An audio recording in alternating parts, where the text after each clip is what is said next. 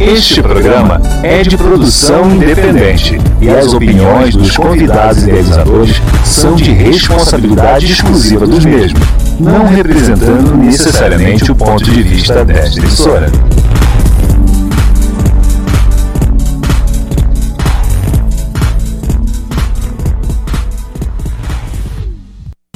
programa Geração Alegria chegou para fazer parte da sua vida, transmitindo sentimento, unindo pessoas e despertando sensações. Um charme a mais para você. Já pensou seu sábado com mais música? Programa Geração Alegria, todos os sábados das 14 às 16 horas, aqui na sua rádio local mais.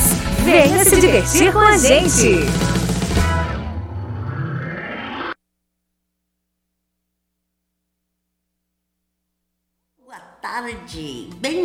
Bem-vindos ao programa Geração Alegria com Sandra Cardoso. Mais um sábado nós juntinhos novamente. E hoje eu tenho convidados. Como eu falei para vocês, hoje eu tenho convidados.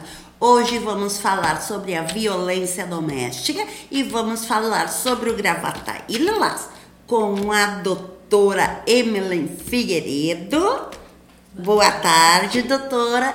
E com o doutor Jason Furquim de Almeida. Boa tarde, doutor. Boa tarde, Sandra. Boa tarde, ouvintes. Tudo bem? Tudo bem. Então tá bom. Daqui a pouco a gente conversa, tá ok? Deixar Perfeito. mais um pouquinho para os ouvintes ir chegando, tá ok? Então tá.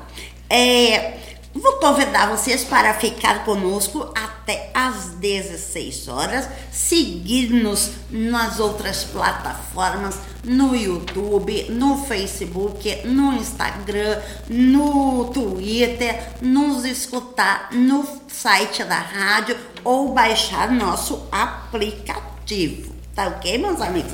Queria agradecer também ao meu amigo Júlio Calovi, que me ajudou as músicas que vai tocar hoje na programação.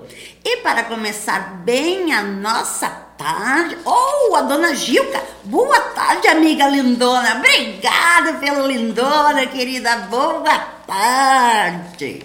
E para começar bem a nossa tarde, vamos curtir uma música Dalton, muito estranho. A música é antiga, mas é muito bonita.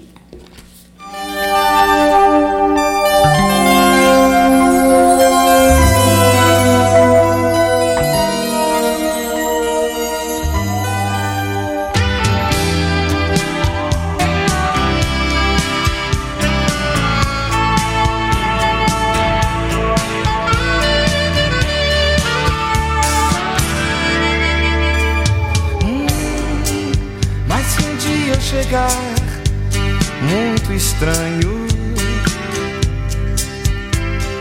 deixe essa água no corpo lembrar nosso banho.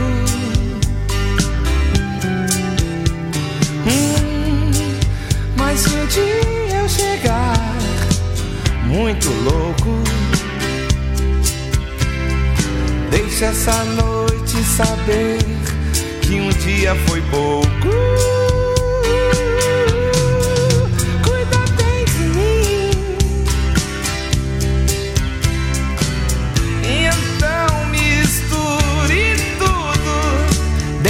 De nós. Porque ninguém vai dormir nosso sonho. Hum, minha cara, pra quê? Tantos planos. Se quero te amar e te amar, e te amar muitos anos.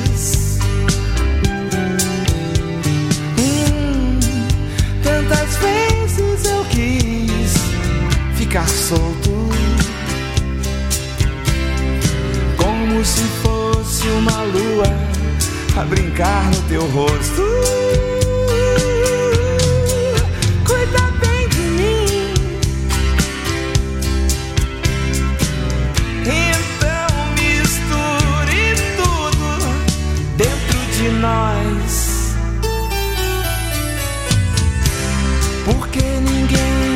Vai dormir nosso sonho. Hum.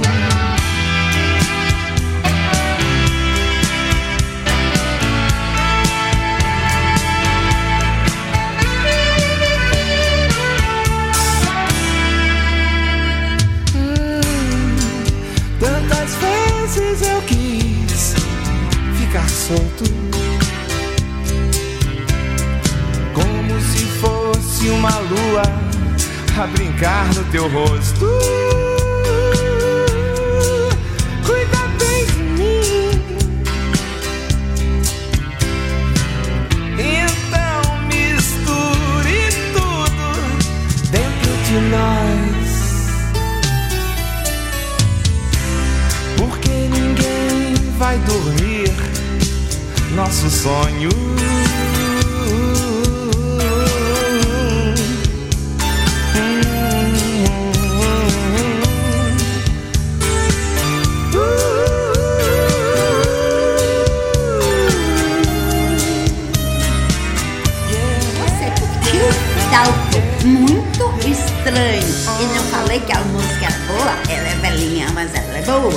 Panela velha é que faz comida boa.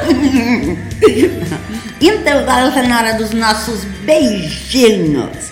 Vai beijinho pros branquinhos, pros pretinhos, pros gordinhos, pros magrinhos, pros altinhos, pros baixinhos, pros gremistas e pros colorados! Tem que ser, né, amigos? Enfim, vai beijinho pra todo mundo.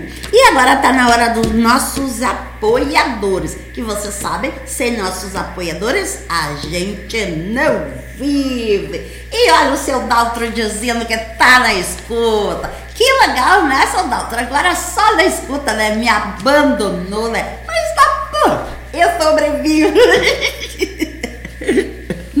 Os nossos primeiros apoiadores. Elaine Estética. Trabalha com alinhamento vertebral, massoterapia clínica, massagem com pedras quentes, massagem relaxante terapêutica, drenagem linfática pré e pós-operatória. Endereço: Rua Vereador Rui Souza, 190, Distrito Industrial de Cachoeirinha. Fone WhatsApp 993 67 8457. Conosco também Marmitas da Rê, comida caseira. De segunda a sábado, pedido até às 10h30 pelo WhatsApp. Trocou o WhatsApp da Rê. 980 30 10 05.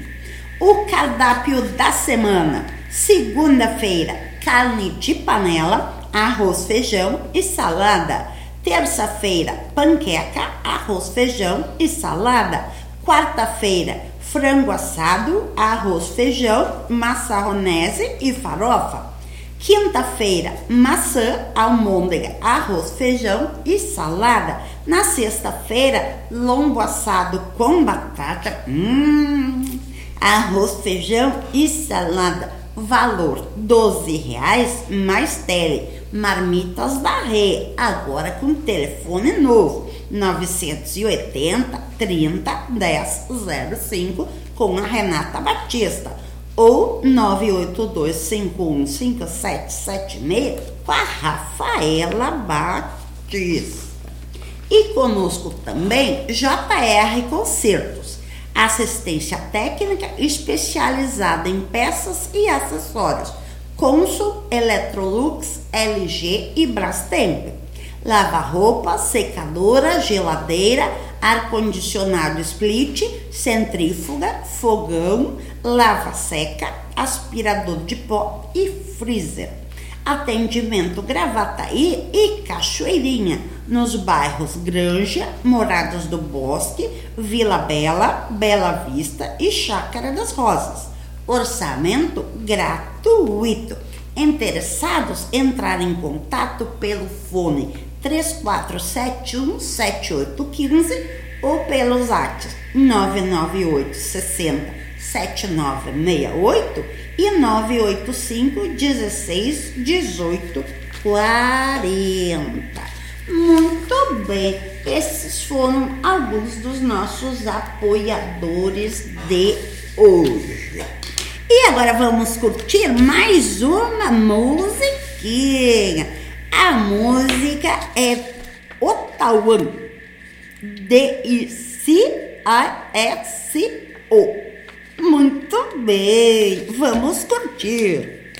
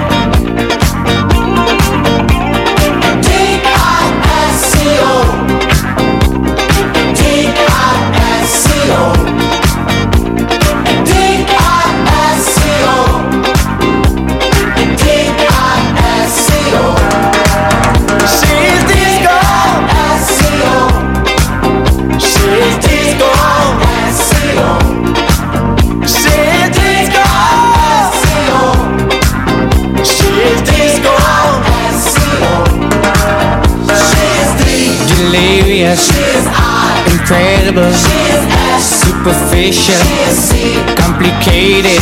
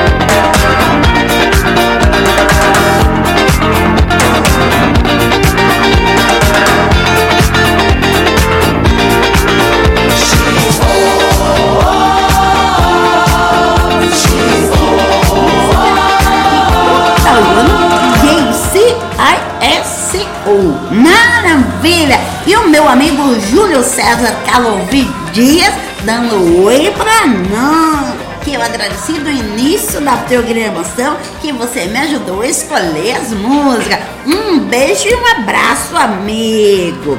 E agora eu vou convidar a doutora para pegar o copo que nós vamos comemorar os aniversariantes. E o doutor, como não temos um copo vermelho, tem que ser com o copinho Tá O importante é comemorar, O né? importante é comemorar. Agora é os aniversariantes VIPs da semana. Eles gostam. Então dá. Domingo, dia 15 de agosto. Abílio Alves, o meu amigo de Glorinha. Mila Bueno Bueno Madruga. Eduardo Cheruti. Michele Cavalier. Sandro Mendes. Foi o dia da gestante. Foi o dia dos solteiros. Foi o dia de Nossa Senhora Desatadora dos Nós. Segunda-feira, dia 16 de agosto, foi o dia da minha vizinha Glória Bobson. Terça-feira, 17 de agosto, foi RDS Infratel. Quarta-feira, 18 de agosto, Dilcidil. Vinícius Eduardo Silva Nascimento, meu priminho, e Agenor Rosa. Quinta-feira, 19 de agosto, Ivo Maciel. Sexta-feira, 20 de agosto, Rubem Freitas, Paulo Roberto da Silva Brum, Leonice de Oliveira e Wilson Nunes. E hoje, sábado, dia 21, Júnior Dias. A todos feliz aniversário, parabéns, tudo de bom, muita alegria, muita paz, muito amor, enfim, tudo de bom. É o que deseja o programa Geração Alegria. Sandra Cardoso, a doutora Emily e o doutor Jason. Saúde a todos. Saúde, a todos. Tchau, tchau. E para comemorar os aniversariantes, vamos curtir a música Parabéns Gaúcho. Tem alguém de aniversário hoje aqui? Parabéns,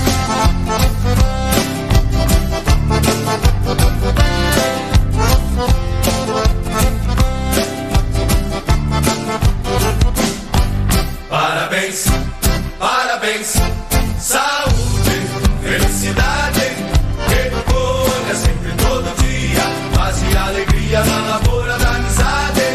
Que tu colha sempre todo dia, paz e alegria na lavoura da amizade. Que o patrão velho te conceda em sua benevolência muitas e muitas camperiadas no potreiro da existência.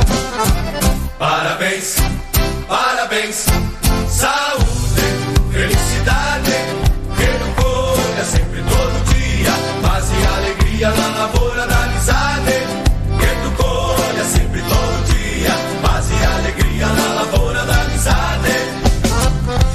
E unidos nesse afeto, te saudamos nesse dia. E para que siga a festança, repetimos com alegria. Parabéns, parabéns, saúde, felicidade, que tu colha sempre todo dia, paz e alegria na lavoura da amizade. Que tu colha sempre todo dia, paz e alegria na lavoura da amizade. E agora, pra apagar a velhinha em alto astral,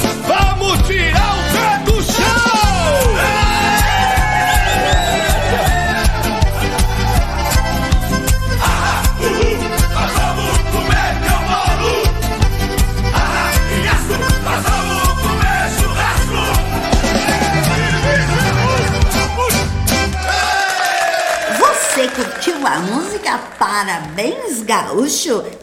A nossa homenagem a todos os aniversariantes da semana.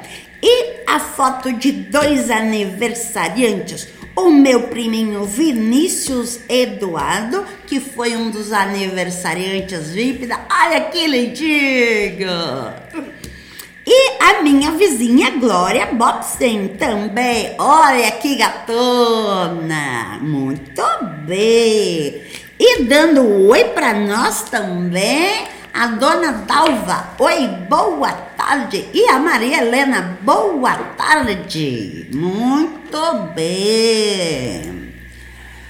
Alexandre, boa tarde. Oh, um montão de gente falando com a gente, que legal. Já tô feliz. E agora vamos para a nossa mensagem motivacional. Acalma o meu coração e me ensina a ser forte e corajosa. Não quero sentir meu coração aflito e acelerado com as preocupações que me rodeiam. Tudo parece ser maior e completamente bagunçado. Quero sentir o melhor da vida na tua presença. Quero que o meu jardim seja florido com meus melhores sonhos e que tuas bênçãos reguem para que possamos florescer. Quero, antes de tudo, paz, sabedoria e determinação para vencer as batalhas diárias. Quero, antes de tudo, paz, sabedoria. Ah, já Obrigada por me escutar, paizinho. Já me sinto tranquila e em paz. Sei que em ti posso confiar e dormir bem, pois tu tens reservado o melhor para mim. Retirado da página do Facebook Sementinha do Bem, da minha amiga Patrícia Silveira. Maravilhoso. Adorei. E agora vamos curtir mais uma música, a música do Boy George. Ah, eu não sei dizer. Não, não sei. É pra Boy George. Tá bom.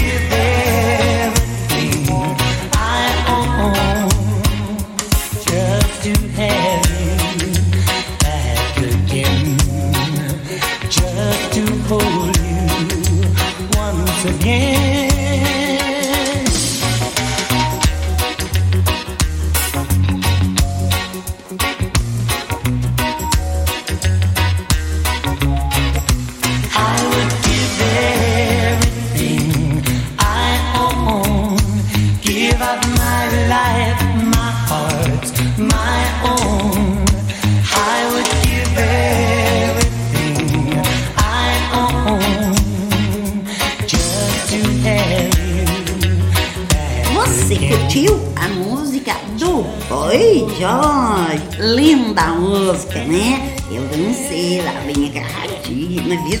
Fica só entre nós.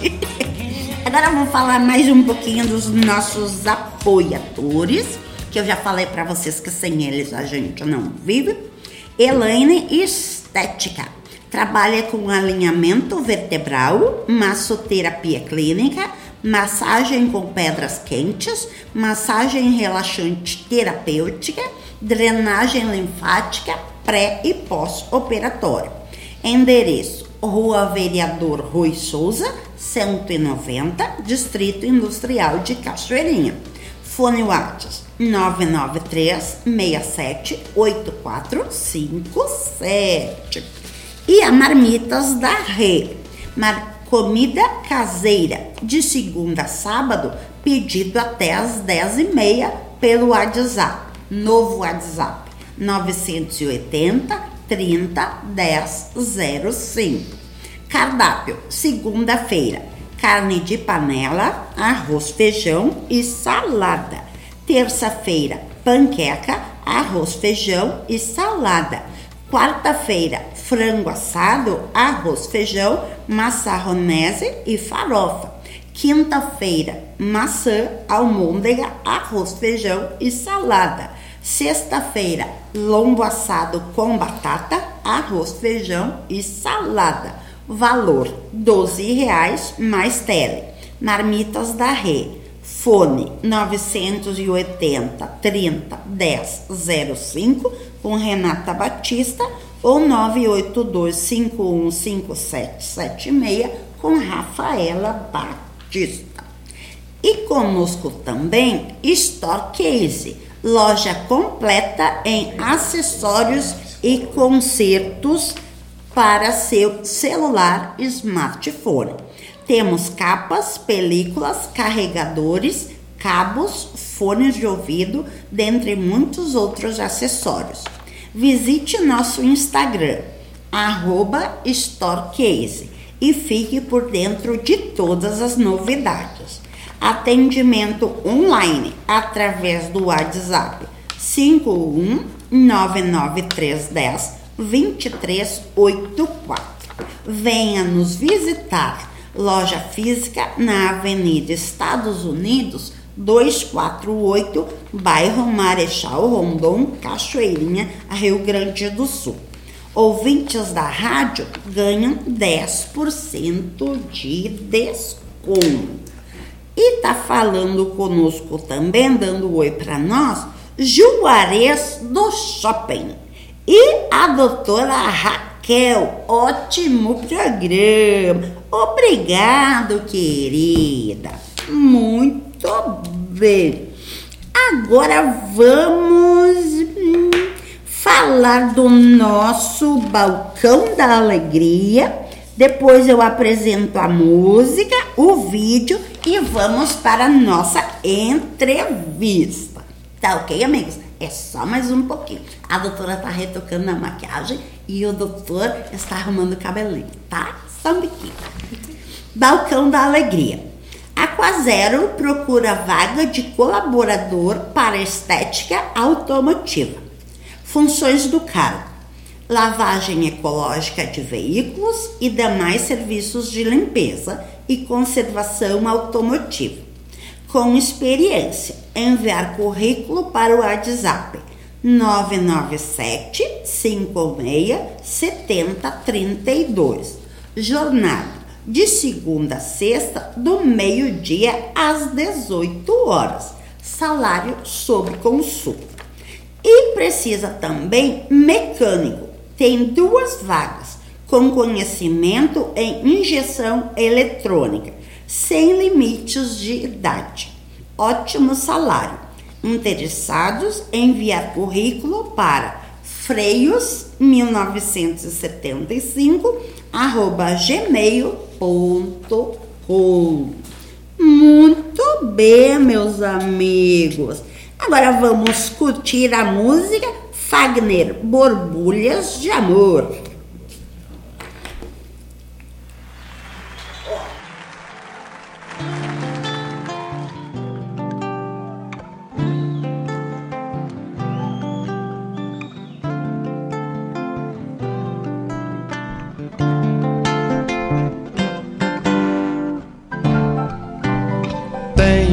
Coração, dividido entre a esperança e a razão.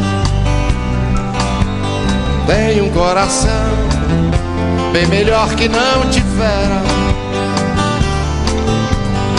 Esse coração não consegue se conter ao ouvir tua voz. Pobre coração, sempre escravo da ternura. Quem dera ser um peixe mergulhar, fazer borbulhas de amor pra te encantar, passar a noite em claro dentro de ti, um peixe para enfeitar de coragem tua cintura, fazer silhuetas de amor à luz da lua, saciar essa loucura dentro de ti.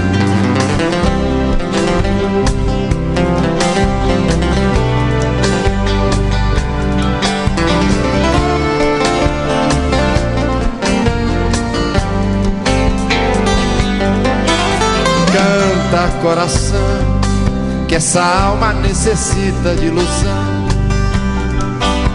Sonha coração, não te enchas de amargura. Esse coração não consegue se conter ao ouvir tua voz. Pobre coração, sempre escravo da ternura. Quem dera ser um peixe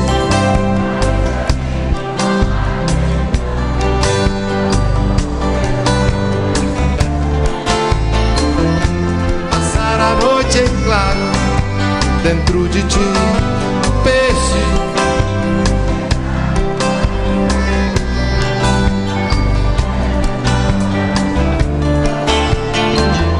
Saciar essa loucura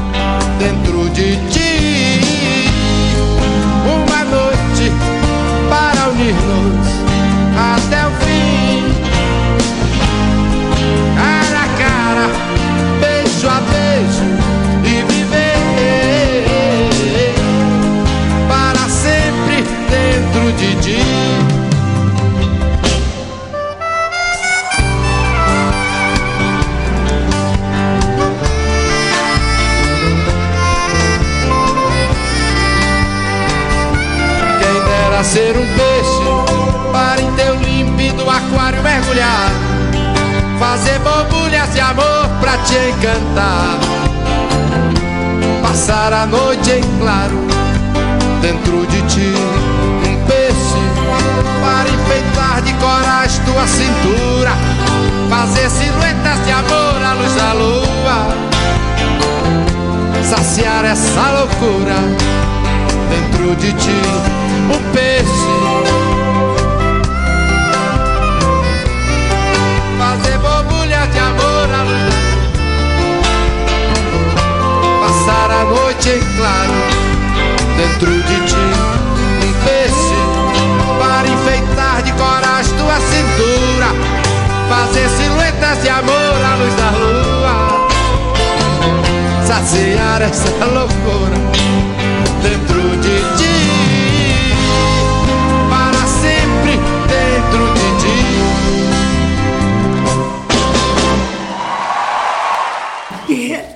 Você curtiu Fagner? Borbulhas de amor. Maravilha! E agora, como eu prometi para vocês, eu ia passar o vídeo da nossa ahn, apoiadora Elaine Estética. Olha lá que bonitinho, ó. Ela tá cuidando da saúde de uma pessoa. Ó. Viu? E como eu prometi para vocês, depois do vídeo, íamos começar a entrevista com os meus convidados, Dr. Jason Furquim de Almeida e doutora Emily Figueiredo. Muito bem. Então, Hoje meus convidados vão falar, o tema é violência contra a mulher e Gravataí Lilás. Então, de novo, bem-vindos ao programa Geração Alegria e à Rádio Local Mais. Obrigada. Tá ok? Então vamos fazer assim. Eu vou fazer uma perguntinha para um, uma perguntinha para outro, tá bom? Tá Perfeito. Hum, tá. Então vamos começar com o Dr. Geis, né? Fale-me sobre você, doutor, sobre o doutor, e diga como surgiu o seu interesse pelo tema da violência contra a mulher. Muito bem, boa tarde mais uma vez, Sandra. Boa tarde a- aos ouvintes. Quero parabenizar a Rádio Local Mais e ao programa Geração Alegria por abordar esse tema, né, que é muito importante, é extremamente relevante. E ao longo do programa nós vamos conversar e, e tenho certeza que os ouvintes vão, aqueles que ainda não conhecem muito sobre o assunto, vão se surpreender né, com as informações que a gente vai trazer e vão se dar conta do quanto a gente tem ainda que trabalhar né, e lutar contra a violência que aflige as mulheres do nosso país. Bem, eu sou advogado já há cerca de 10 anos, tenho escritório no centro de Gravataí, também trabalho no mercado imobiliário, né? mas na advocacia nosso escritório conta com mais profissionais, como a doutora Emily, que é nossa associada, está aqui com a gente, né? e é responsável por essa área lá no escritório, o direito, área civil, direito de família, né? E tem atuado assim muito frequente nessas pautas que, que afligem a, as famílias, né? Muitas pessoas têm nos procurado para ir relatando situações aí de, de violência também. No meu interesse particular, ele surgiu em 2016. Né? Naquela oportunidade, eu tinha uma amiga, tenho uma amiga, ela trabalhava em uma empresa que ministrava cursos para prefeituras. E a empresa que ela trabalhava então ganhou uma licitação para dar um curso para a prefeitura de São Leopoldo. E ela me convidou para fazer parte então do grupo de professores que iria ministrar esse curso. E eu falei, não, ok, tenho disponibilidade, vamos lá, né? Ela, não, vai ter outra colega advogada, uma psicóloga e tal. E eu, tá, mas do que, que se trata? Ela é de violência contra a mulher. Né? Nós vamos dar um, um curso para a Guarda Municipal. Então, teremos agentes da Guarda Municipal de São Leopoldo que estarão sendo preparados para é, atender as ocorrências de violência doméstica. Eles já tinham a Patrulha Maria da Penha, só que eles sentiram a necessidade de preparar mais agentes para enfrentar, para atender essas ocorrências. E eu tomei um susto, né? Eu falei, nossa, será que eu que eu sei sobre o assunto o suficiente? E fui pesquisar, né? Eu fui estudar e descobri que eu não sabia nada, né? Eu eu estava já com 40 anos de idade e não sabia nada sobre esse assunto. E quanto mais eu estudava, mais eu me interessava e, e foi para mim acabou sendo um presente, né? Porque eu fui despertado e fui apresentado a um tema muito importante. Desde então, o curso foi, graças a Deus, um sucesso. Tivemos assim uma receptividade muito grande e São Leopoldo na frente de outras cidades naquela época, né? preparando mais e mais agentes para atender esse tipo de ocorrência. E eu continuei então a estudar, acompanhar daí as pesquisas, estatísticas que saíam a respeito da violência contra a mulher, da violência contra jovens, do estupro. Logo em seguida nós tivemos ali a lei do feminicídio. Então esse tema começou mesmo a ganhar muita força na, na mídia, né? Principalmente, claro, quando tem alguma pessoa famosa, conhecida, que foi agredida, ou um caso muito é, retumbante, assim, numa- que nem aquela moça que foi atirada do décimo andar lá do apartamento, se não me engano, em Curitiba. Então esses casos mais fortes eles mexem, né, muito com a- o, o emocional, o sensacionalismo até que a imprensa acaba colocando. Só que eu comecei a observar que existia esses momentos de pico onde o assunto vinha à tona muitas vezes com sensacionalismo, né, com aquele oportunismo, ah, eu vou mostrar porque vai dar audiência. E depois ele voltava, sabe, para a prateleira. Ele não era mais abordado no cotidiano como se tivesse parado, deixado de existir. Certo. E aí eu comecei a fazer palestras gratuitas, né? Aí começamos, teve um curso lá na nossa igreja durante um tempo que era chamado Mulher Virtuosa, né? Então era um curso de maquiagem, design de sobrancelha e trabalhava a autoestima da mulher. Quando o curso encerrava, tinha uma confraternização e eu fazia a palestra. E cada palestra que eu fazia, Sandra, surgia, depois alguém me procurava para falar que estava sendo vítima ou que havia identificado no que eu falei traços né, de um comportamento opressivo, eh, agressivo do companheiro. Então fiz as palestras, tive no hospital Dom João Becker e aí foi ganhando repercussão o assunto. Quando estourou a pandemia, então, até a ONU, né? A ONU de pronto, ela orientou os países a terem mais atenção ainda para esse tema, porque ia ficar todo mundo dentro de casa. Sim. E a gente sabe que o agressor, o abusador, o assassino está majoritariamente dentro de casa. Então a presa seria mais fácil Mais ainda, fácil, né? certo. E eu pensei, nossa, como que, que como que nós vamos reagir, né? Nós, eu falo como sociedade. Sim. Eu pensei, bom, para chamar atenção, tem programas, depois a gente vai falar programas da ONU, né? Tem as leis e tudo mais. Eu falei, não, mas a gente precisa, como é que eu faço, como é que eu posso contribuir para que a sociedade gravataense, né, que nós somos de Gravataí, Sim. pudesse se despertar para isso. Então, estava chegando o mês de agosto do ano passado e agosto é o agosto lilás. Né? O- os brasileiros já, já estão acostumados com alguns meses que tem cores, né? Tem. Principalmente começou o outubro rosa, Outubro rosa. depois o novembro azul. Novembro azul. O mês que vem, muito importante, é o setembro amarelo, mês de prevenção ao suicídio, né, que tem crescido muito também e é um tabu que também não é tratado da maneira devida e com a repercussão que deveria ser tratado o suicídio. E o agosto lilás. Por quê? Porque em agosto foi sancionado no dia 7 de agosto, é o aniversário da Lei Maria da Penha. Então, o agosto lilás. Eu pensei, então vamos criar um movimento chamado Gravataí Lilás. Que isso vai chamar a atenção das pessoas da cidade, né? Sim. O Gravataí Lilás. E aí, falando com já colegas que também ah, se interessavam pelo assunto, e todo mundo comprou a ideia. E aí, claro, página no Facebook e tudo mais. E o próximo passo, então, Sandra, foi falei, olha, não adianta só fazer uma página no Facebook e escrever lá, né? De que maneira, mesmo no meio da pandemia, né? A gente ainda estava numa loucura, estamos ainda, infelizmente, Sim. mas estava mais no começo ainda, né? Disse, Vamos fazer uma pesquisa. E fizemos uma pesquisa na cidade de Gravataí, claro, um link, né? Que as mulheres responderam. Tem mais de 300 mulheres responderam à pesquisa. Tivemos o apoio do Hospital Dom João Becker, do Cindy Lojas, da OAB, da GTI. Eu li. Sabe? Então, assim, nós tivemos uma- um apoio das instituições da cidade, foi maravilhoso, fora empresas, é, é, é, pessoas, né, profissionais liberais que apoiaram.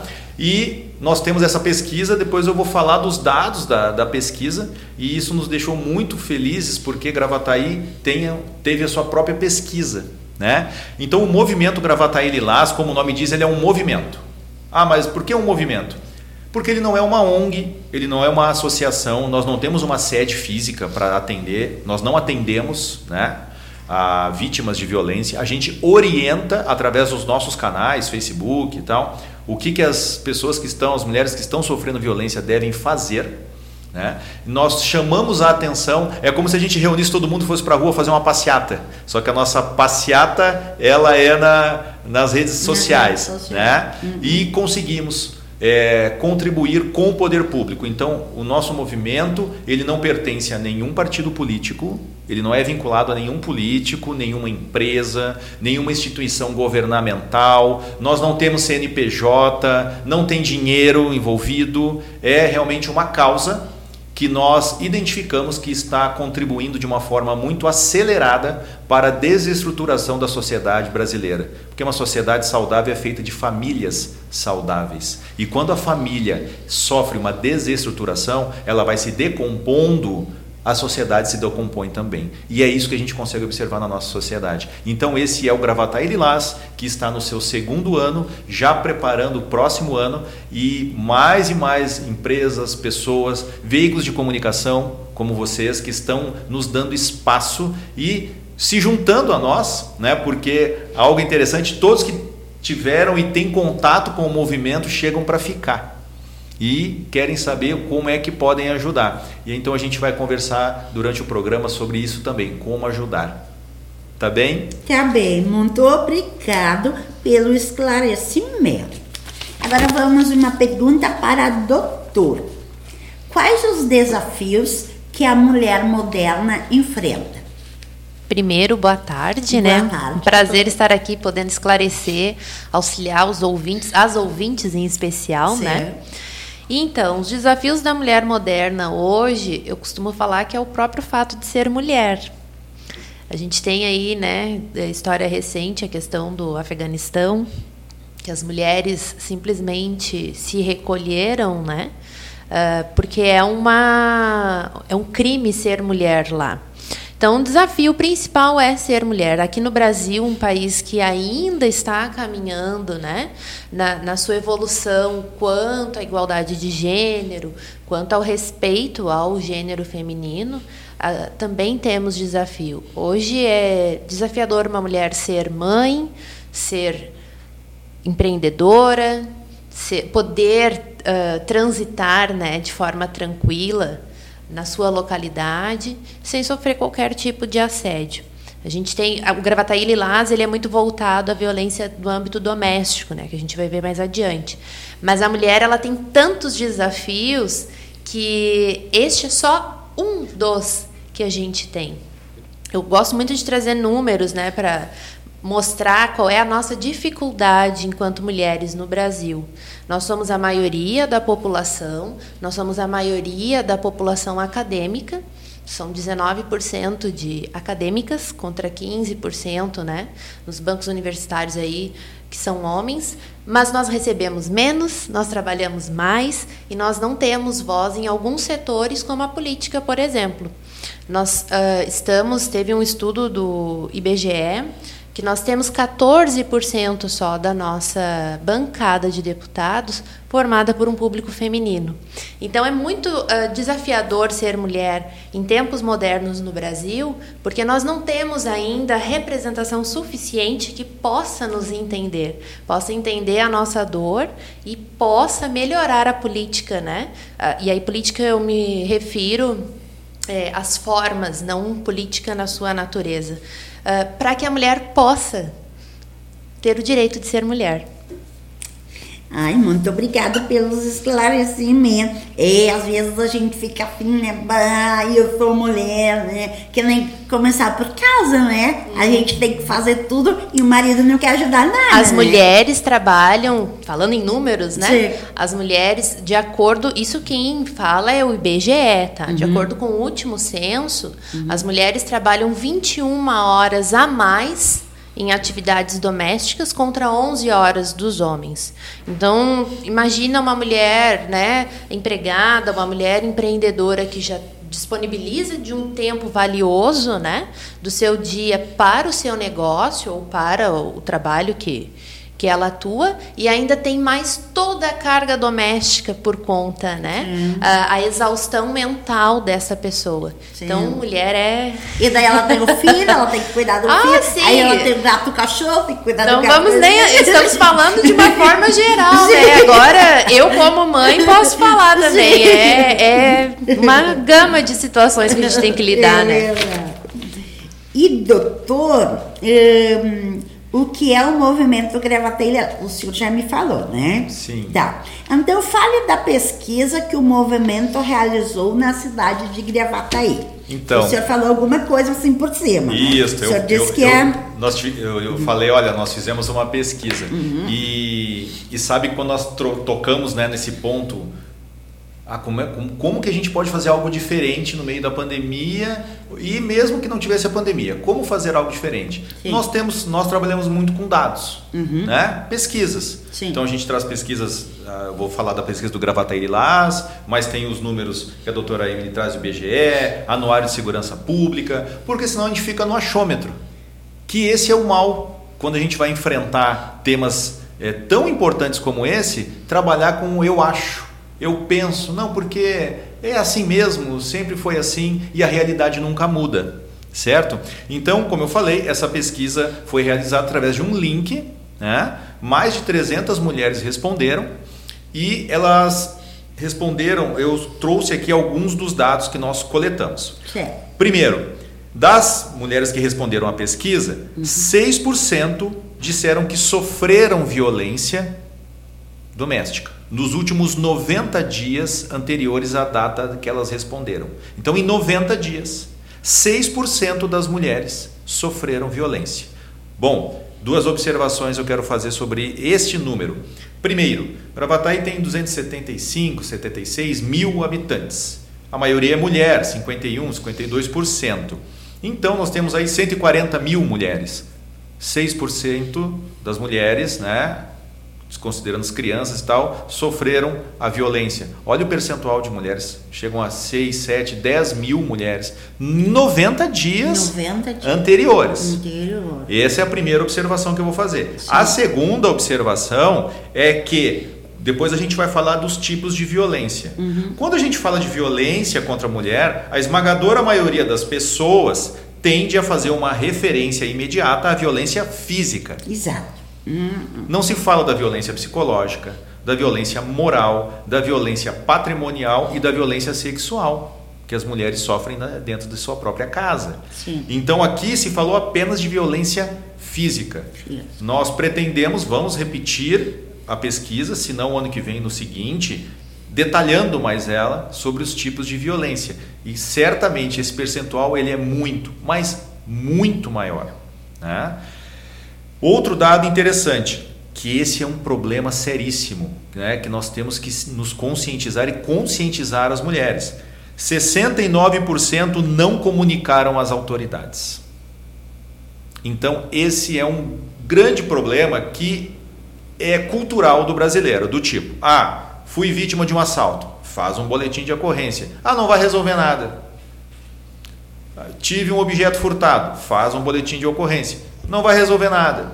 Sofri um estelionato digital ou físico, não vai resolver nada. Vai resolver. As pessoas têm que entender que as nossas autoridades, nossa polícia é uma instituição séria.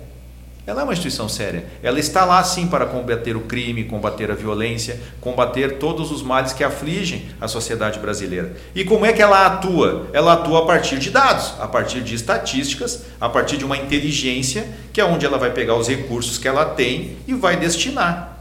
Então, é importante que se denuncie, porque a partir disso o poder público vai promover políticas públicas, que foi o que a doutora Amy falou, e aí são as políticas públicas. O que são políticas públicas? São respostas governamentais aos anseios da sociedade, às demandas da sociedade. Mas se a sociedade não demanda, o poder público não vai enxergar aquela demanda. Então é importante que se denuncie. Outro dado: 35% das mulheres disseram que têm medo de morrer em decorrência da violência. Então, olha como isso já está afetando o psicológico, o emocional das mulheres, mesmo as que não têm relacionamento, já estão com medo de entrar em um relacionamento porque têm medo de morrer. né? E 81% disseram que acreditam que as mulheres ficam em casa por falta de recursos. E de fato, né, as mulheres, mesmo as de gerações mais atuais, muitas eh, deixam a carreira em segundo plano, têm filhos, vão cuidar do filho, e depois elas têm uma, uma dificuldade maior de voltar para o mercado de trabalho. Então, é, é- é importante que se tenha a consciência de que muitas mulheres não saem porque realmente não têm recursos para sair. E isso não faz delas pessoas acomodadas ou interesseiras. Tem as interesseiras? Tem. Tem gente acomodada? Tem. Tanto Tem. homem quanto mulher. Sim. Mas aqui o retrato é que essa mulher ela se tornou vítima e uma vítima sem condições de lutar, né? Porque ela sabe que se ela sair de casa com dois, três filhos, receber uma pensão de um salário que na maioria das vezes do marido já não é grande coisa, ela não vai ter o suficiente para se sustentar, né? Então é importante que as mulheres e os homens também, porque esse movimento é para conscientizar os homens. Eu sempre digo, homem, se você se identifica como um agressor, não é vergonha pedir ajuda. Muito pelo contrário, busque tratamento. Você pode salvar a sua família, né? buscando o tratamento e entendendo que o papel do homem é de proteger a mulher, não de agredir a mulher. Então, esses são alguns dados que eu trouxe da pesquisa, que a partir deles a gente consegue fazer várias reflexões e entender a realidade e o contexto da violência que acontece dentro dos lares brasileiros. Uma pesquisa muito interessante, né? Muito bem embasada, né? Sim. Que nem você disse, dá para tirar boas reflexões, né? Exatamente. Que é que só pensando. Uhum. E só complementando o que o Dr. Jason falou, a pesquisa ela foi feita na cidade de Gravataí, né? Uhum. E a importância da gente registrar sempre que a gente estiver presenciar ou sofrer a agressão, registrar a mesma. O Rio Grande do Sul, ano passado, de acordo com o anuário da Secretaria de Segurança Pública, foi o quarto estado em números de morte, quarto estado no primeiro semestre de 2020 com o número de feminicídios. Foram 51 vidas perdidas pelo fato de ser mulher. O feminicídio, só para a gente ressaltar, ele muitas vezes ocorre em decorrência da violência doméstica. Mas o feminicídio, a natureza dele é a morte pelo gênero, por eu ser mulher. Mulher. E nós fomos o terceiro estado com o maior número de boletins de ocorrência registrados. Nós perdemos só para Minas e Mina, ah, Minas Gerais, perdão, e Paraná. Foram 29.565 boletins registrados. Então a importância da gente levar ao conhecimento das autoridades para que eles possam ah, realizar as políticas públicas determinadas nas regiões, né? Eu tenho, ah, posso ter um número muito maior de registros em cidades do interior, especialmente daí para uma questão cultural, né, uma questão mais mais machista, mais rudimentar, do que ah, nas grandes metrópoles, por exemplo. Então, é a importância da gente registrar. E aí, o anuário também nos trouxe ano passado o número de estupros. Ah, mulheres acima de 14 anos, isso estou falando no Rio Grande do Sul, tá? Mulheres acima de 14 anos foram 461 vítimas. E estupro em menores de 14 anos, então crianças e adolescentes, 997. Que Então a denúncia ela é de grande né? importância, ela Porque é a, a cultura da violência e a cultura do estupro ca- caminham juntas. Caminham juntos. E a, a doutora Emily trouxe dados do Rio Grande do Sul. Mas, assim, para a gente passar a régua para os ouvintes entenderem, um terço das mulheres no mundo sofrem violência. Mulheres e meninas, de cada três, uma sofre. Então, a gente sempre faz assim aquela reflexão prática. Ah, eu tô na empresa, tem um monte de, de funcionários. Ali tem abusadores e tem agressores. Não tenha dúvida disso. Estou diante de várias mulheres. Um terço delas é de alguma forma violentada, sofre violência, de acordo com os tipos de violência que nós vamos falar aqui. Né? Eu estou na igreja, tem agressor ali no meio. Tem mulheres eh, violentadas ali no meio. Tá? E, e- e- e nós temos vários relatos, Sandra, de casamentos de 10, 20 anos que as mulheres são agredidas durante todo o período. O própria, a própria Maria da Penha, para quem não sabe, a Maria da Penha é uma mulher real. Esse nome foi dado a ela, ela é uma figura simbólica, o nome da lei, né? Foi em homenagem a ela, porque é uma figura simbólica nesse movimento. Sim. Ela sofreu violência há mais de 20 anos. Inúmeras é, ocorrências, até que ela foi, ela foi vítima do marido de um atentado né, contra a vida dela. Ele Ela deixou paralítica. atirou nela, ficou paralítica e ainda Aí tentou. ela aguentou. E tentou matar ela de novo, e de novo, e de novo, e de novo. Uhum. E eu tenho casos, nós temos casos concretos que nós atendemos de casamento de mais de 20 anos. Da mulher chegar e, tipo, não aguento mais. Bater na mesa faz 20 anos que eu apanho. 20 anos. Que horror, Exatamente. que horror. Ai, ai. É, doutora, como podemos diagnosticar uma situação de violência contra a mulher? A violência contra a mulher, é, como a gente comentou anteriormente, violência doméstica é um dos tipos, tá? Então vamos focar neste tipo específico, tá? Tá. Por que, que eu falo um dos tipos? Aí vou exemplificar só para os ouvintes entenderem. A gente tem, por exemplo, a violência ah, no ambiente de trabalho com assédio, assédio moral, assédio sexual. Nós temos, por exemplo, a violência obstétrica contra a mulher.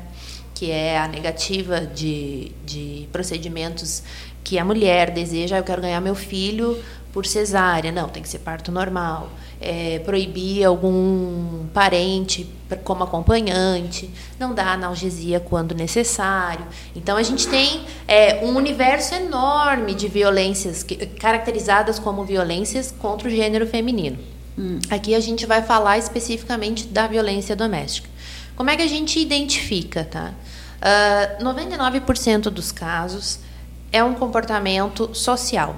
A mulher que é mais retraída, a mulher que é reprimida, é, a mulher que dificilmente tu vê na rua. A gente tem casos de cárceres privados, né? Então a violência ela ah, ela é perceptível muito mais pelos espectadores do que pela vítima propriamente dita. O Dr. Jason depois vai trazer o violentômetro, né? É, a violência física ela é o último estágio, que é esse 1% que daí não tem como tu não diagnosticar, né? O restante é um avanço que o agressor vai tendo junto à sua vítima. E aí a sociedade é que tem que estar mais atenta a esta situação. Então, o comportamento da mulher é que diz muito se pode ter ou não episódios de violência contra aquela pessoa.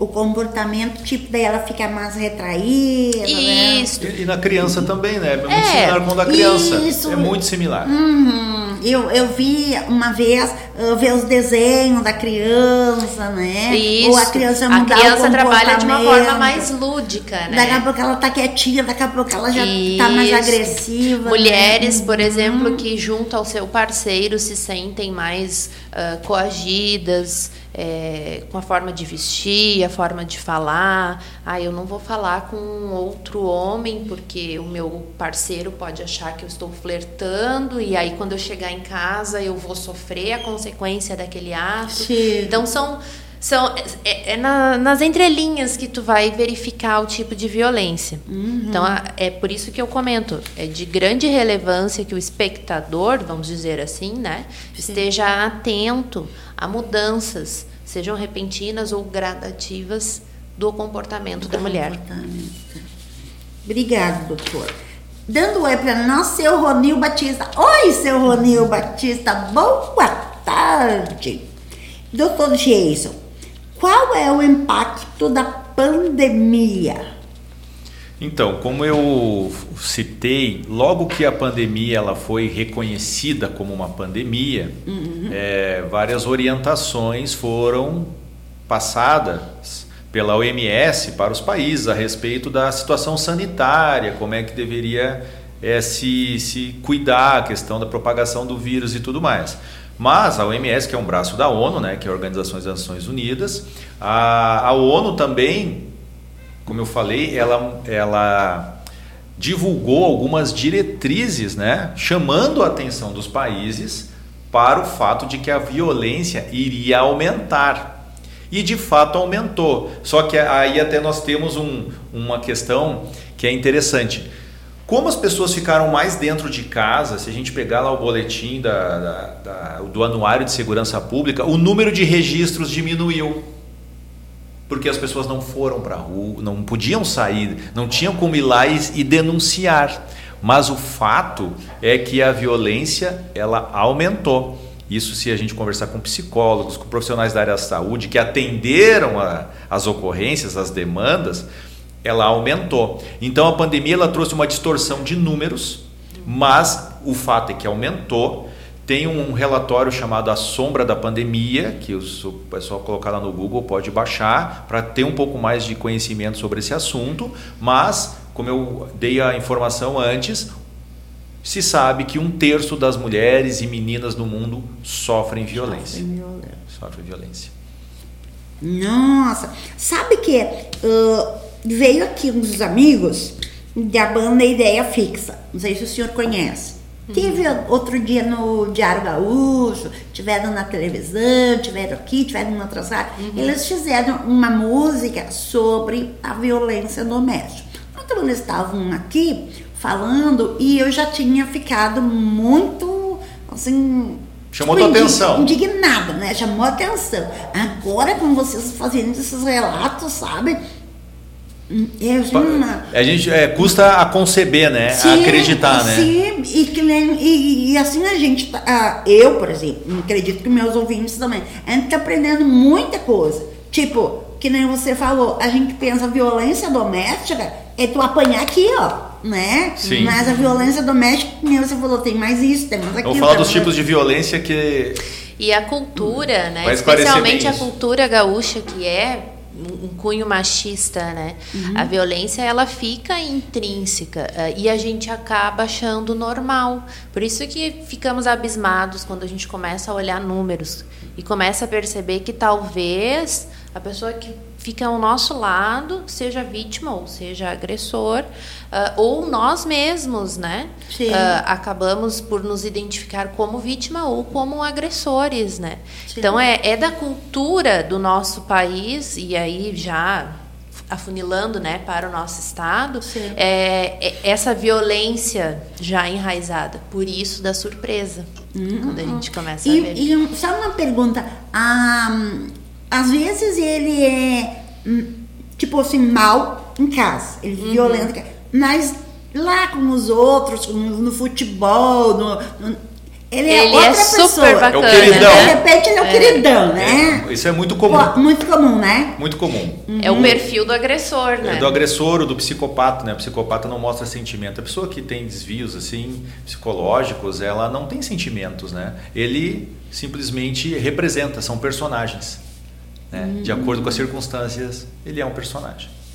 Sim. E aí, de novo, né, ah, não falando só da questão da violência física.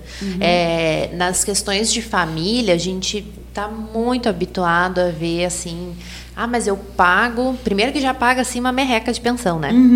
Pago 200 reais de pensão para ela sair com um outro.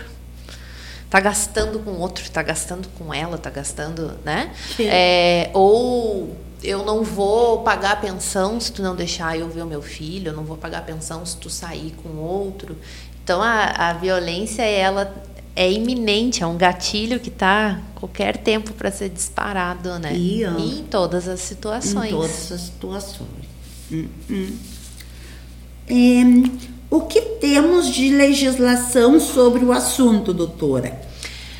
Temos algumas legislações, tá? O poder, eh, a legislação brasileira, ela é muito ah, movida com situações relevantes. Então a gente utiliza a própria Maria da Penha, né? Até a existência, a, a criação da Lei Maria da Penha, nós não tínhamos uma legislação ah, detalhada sobre a violência contra a mulher.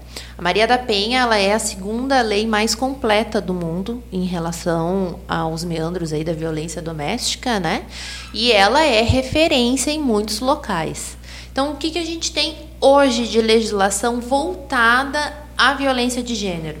Nós temos a Maria da Penha, né, que ela é desde ah, 2006. Ah, nós temos a Lei Carolina Dickmann, que também foi de grande repercussão, né, quando fotos íntimas da atriz foram divulgadas, então acabou tendo o legislador, né, o trabalho de criar esta lei para prevenir que outras vítimas, né, crime cibernético aí, com relação a, a dados pessoais. Nós temos a lei do minuto seguinte, que oferece algumas garantias à vítima de violência sexual. Então, ela vai ter atendimento imediato pelo SUS, ela vai ter o amparo médico, psicológico e social, ela vai ter exames preventivos e ela também vai ter acesso a informações de como ela pode proceder judicialmente junto ao agressor, tá? Nós temos a lei Joana Maranhão, aquela atleta, né, nadadora, ah, que alterou os prazos quanto à prescrição contra abusos sexuais cometidos contra crianças e adolescentes. Então, a prescrição ela passa a valer depois que a vítima completar 18 anos e o prazo para denúncia aumentou para 20 anos. E nós temos também a lei do feminicídio, que ela é de 2015, quando a mulher é morta por ser mulher. Então, a, a violência gratuita pelo gênero, a lei do feminicídio trata. E agora nós tivemos, na última semana de julho, se eu não me engano, ah, sancionada a lei do sinal vermelho, que é o xizinho na mão. Sim, que me pediram Ah, para é, durante a pandemia, alguns videozinhos no Facebook, né, andaram Uhum. circulando. É, eu vi alguns, se eu não me engano, era do estado do Paraná. Até é uma simulação, a moça entra na farmácia e aí ela vai lá e É, mostra, né, o, uhum. o xizinho. Sim. Então, a lei ela é basicamente isto, tá? Inicialmente, ela vai voltar ah, a aplicação para órgãos públicos. Então, eu, mulher vítima de violência, não consigo me desvencilhar do agressor, porque às vezes a gente tem este caso que o agressor está 24 Quatro horas do lado de da você, vítima. Sim. Eu não tenho como me desvencilhar para denunciá-lo. Uhum. Eu vou numa repartição pública e com um X vermelho eu vou apresentar para o servidor. A ideia é que as empresas, né, a- a- o empresariado de uma forma geral também se englobe, mas inicialmente serão as repartições públicas. E aí aquele servidor que vislumbrar, né, visualizar aquela vítima ali, é, tem que fazer a denúncia e encaminhá-la já para os órgãos de proteção. Que aí vai depender de cada localidade, né? Mas então fizeram o videozinho na farmácia. Farmácia É, é não que assim, é ó, repartição pública. na realidade, o que, que acontece? Nós temos a possibilidade Uhum. de legislações locais. Então, eu vou te dar um exemplo. Certo. Gravataí tem a Casa Lilás. Sim. Se eu sou vítima ah, de violência doméstica, Uhum. eu sei, e sou gravataiense, né, resido na cidade, Uhum. eu sei que a minha cidade tem um programa local. Ah, mas eu resido em Capão da Canoa. Se lá não tiver, infelizmente, no âmbito municipal, se não tem uma legislação falando sobre essa política pública, eu fico desassistida. Ah, mas tem uma lei estadual que fala. Bom, então eu vou me abraçar nessa lei. E eu tenho a lei federal. Então, o caso do vídeo da farmácia, se eu não me engano, é do Paraná. Porque aparece o, o, o logo do, Do Estado. do Estado. Talvez lá já se tenha uma política instituída neste sentido. O que, que o legislador fez? Uma lei federal. Então, agora, em todo o território nacional, nós vamos ter uma aplicação legislativa, vamos ter uma aplicação legal. O governo do estado, como a doutora me falou, ele pode acolher Uhum. e aplicar aqui, não só nos órgãos públicos, mas também no- Exato. Aí vai depender do que cada legislador falar. A lei federal, como ela é, vamos dizer assim, suprema, né? Ela vai ser sempre a, a principal. Ela, num primeiro momento, fala sobre órgãos públicos. E aí depois ela dá extensão às empresas de iniciativa privada.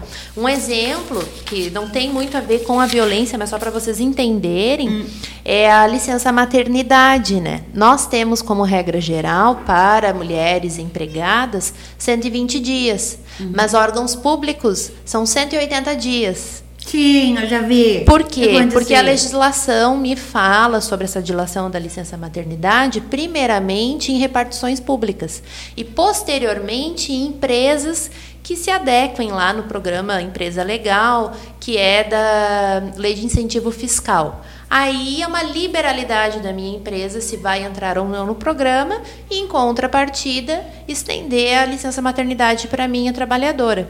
Então, a- a- o legislador ele sempre vai, primeiramente, trazer os seus, né, as suas repartições e, posteriormente, estender aos demais públicos. Certo. E o X vermelho na mão funciona também como a máscara roxa? Que me pediram para perguntar? A máscara roxa do Gravataí Lilás? Não, tem a máscara, roxa, que é um- é- é- são programas, É. são, são ações da mesma que tem esse mesmo objetivo, né? Que Sim. é denunciar, que é chamar a atenção. Olha, eu estou sofrendo violência. Hum, certo. E também é no repartição pública. Pode ser, é que depende o que, que o programa institui, né? Ah, eu, só Então é, entra essa, é, entra essa particularidade. Se lá no programa que institui a máscara roxa seja só em repartição pública, então é só em repartição pública.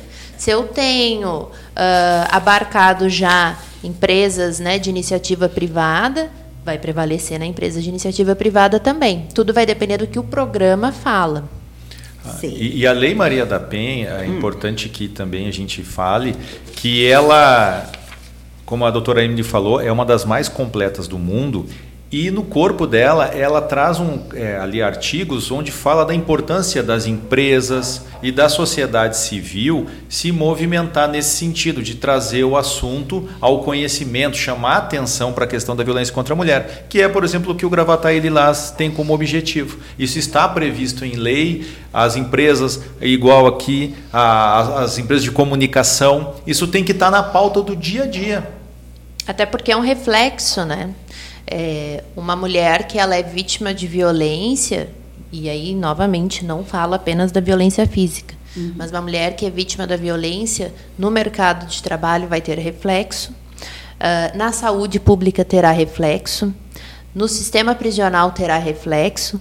Então, a Maria da Penha ela vem no sentido de orientar, inicialmente, né? Orientar, prevenir e aí reprimir caso essas duas primeiras situações não ocorram. Que daí é a situação mais crítica, né? Quando o agressor ele ele tá reiterado naquela situação. Que nem o Dr. Jason comentou, às vezes eu posso ser o agressor e não me dar por conta que eu estou agredindo. E aí a gente vai ver ali os tipos de violência. Tenho como mudar o meu comportamento, tenho como reconhecer o meu erro e, e retomar daí a minha, a minha vida? Tenho, não tem problema. Só que, infelizmente, eu também tenho aqueles casos que não há né, a, a, a remissão. Então, aí a aplicação da, da parte mais, mais, mais pesada né, da legislação contra aquele agressor. Certo. Doutor, vamos dar um break Vamos. e depois o senhor volta contando para nós os tipos de violência. Ah, isso aí. Tá ok? Tá ok. Então tá. Tchau. Vamos curtir a música agora dos meus amigos. eh, banda Ideia Fixa, Vejo Além.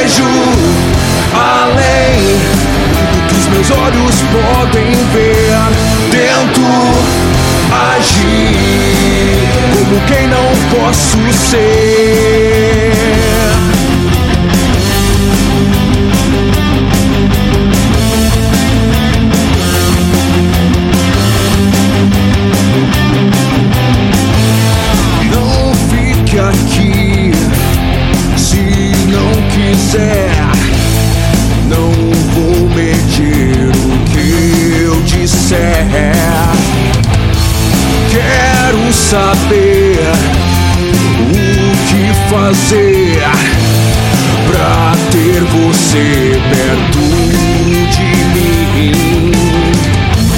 Pra ter você aqui. Vejo além do que os meus olhos podem ver. Tento agir como quem posso ser. Vejo além do que os meus olhos podem ver. Tento agir como quem não posso ser.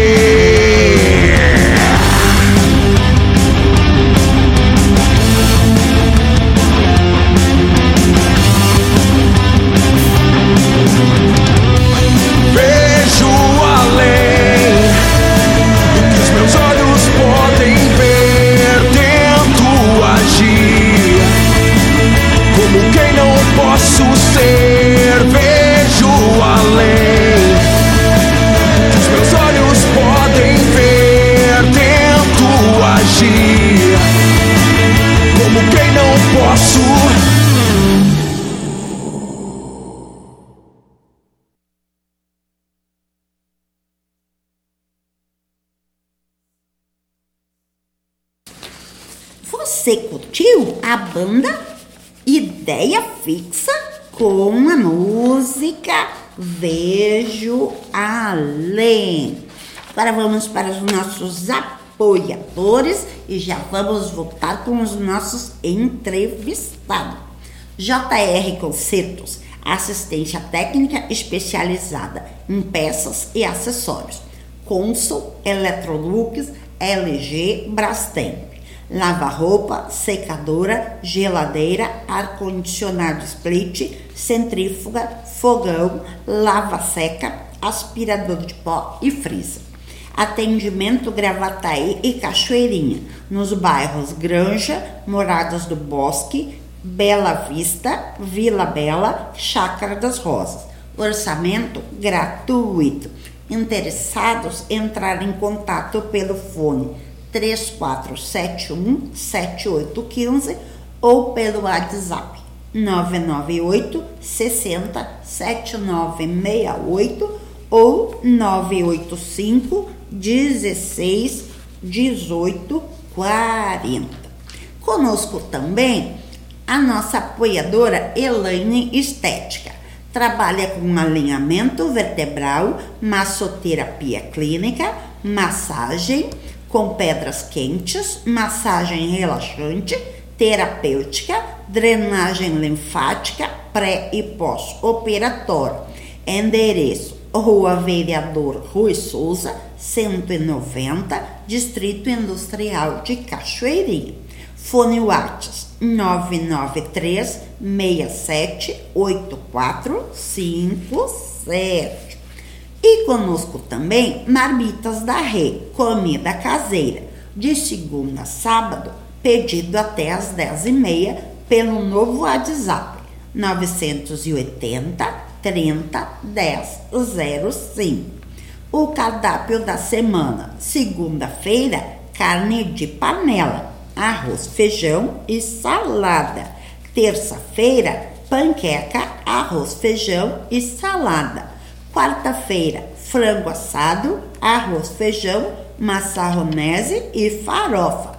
Quinta-feira, maçã, almôndega, arroz, feijão e salada. Sexta-feira, lombo assado com batata, arroz, feijão e salada.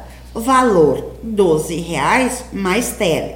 Marmitas da Rê. Fone 980 30 10 05 com a Renata Batista ou 982515776 com Rafaela Batista. Muito bem. Então, voltando à nossa conversa com o doutor Jason. Doutor, o senhor ia me falar quais os tipos de violência que uma mulher pode sofrer? Bem, Sandra, esse é um dos, de- é um dos pontos que a gente mais ressalta em todas as nossas entrevistas, todas as nossas palestras e no Gravataí Lilás, né, em todas as nossas ações. Por quê? Como eu comentei antes, quando eu falei dos dados das- da pesquisa, ah, quando se fala em violência contra a mulher, todo mundo lembra da mulher lá com o olho roxo, o braço quebrado, né, queimada, igual tivemos em Gravataí no começo do mês, né? Uma barbárie. Ah, uma né? barbárie, né? Uma moça que teve 35% do, do corpo queimado, o companheiro tocou gasolina no rosto dela e queimou. Né? E Então, isso é o que chama a atenção. Por quê? Porque a gente veio né, como a doutora Evelyn falou, nós ainda vivemos numa cultura extremamente machista, além de racista, machista.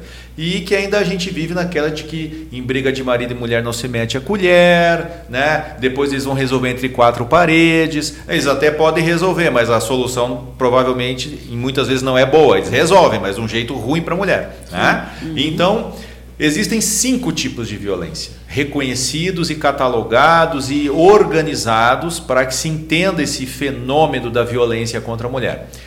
Então vamos começar do teoricamente mais brando, né, para que a gente vá entendendo o que a doutora Emily comentou do violentômetro, né? Quando a gente dá a palestra, a gente mostra lá a imagem do violentômetro, que a coisa vai esquentando até as vias de fato da morte, de uma agressão como essa da moça que teve o corpo queimado. Bem, violência psicológica, então, seria a primeira. Vamos lá. Ridicularizar, chantagear, ameaçar, humilhar, isolar, impedir contato com amigos e familiares, é, vigiar, controlar, impedir de trabalhar ou estudar, impedir de, impedir de usar telefones ou redes sociais. Todos esses comportamentos, eles são violência psicológica contra a mulher. E eles é muito fácil de identificar. Ah, fulano, o, o companheiro chega, bah, eu não gostei daquela tua amiga Sandra, eu não quero mais que tu fale com ela. E ela não fala, que é para não desagradar ele. Sim. Ele não apresenta motivo nenhum. Ou o motivo é porque a Sandra sabe alguma coisa dele, né? Sim. E aí não quer que fale com a Sandra porque, né? Melhor não. Melhor aí para não desagradar, para não gerar problema, bom, tá bom. Eu vou, vou deixar de falar com a Sandra. Ou um caso clássico, né? Tu vai sair com essa roupa? Ah, sim. Uhum. Assim? Tu vai sair assim? Aí a mulher, poxa, se sente constrangida, vai lá e troca, né?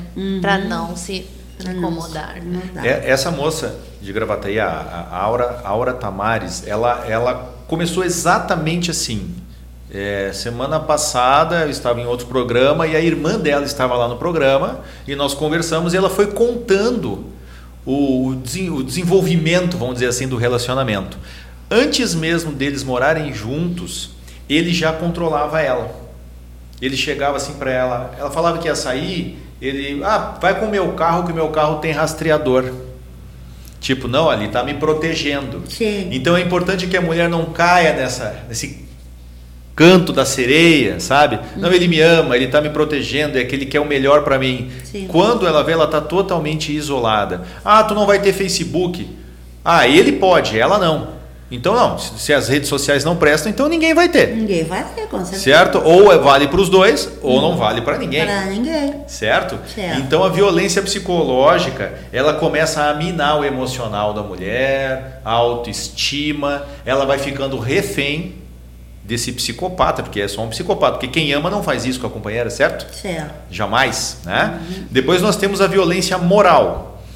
Calúnia, difamação, injúria, dizer que a mulher praticou um crime que ela não cometeu, é, chamar de vagabunda, prostituta, adúltera, imbecil, idiota.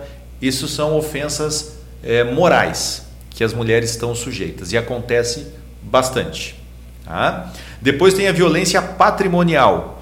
Destruir objetos pessoais ou domésticos. Aquela questão, estou de cabeça quente. Ele vai e quebra um vaso que a mulher gosta.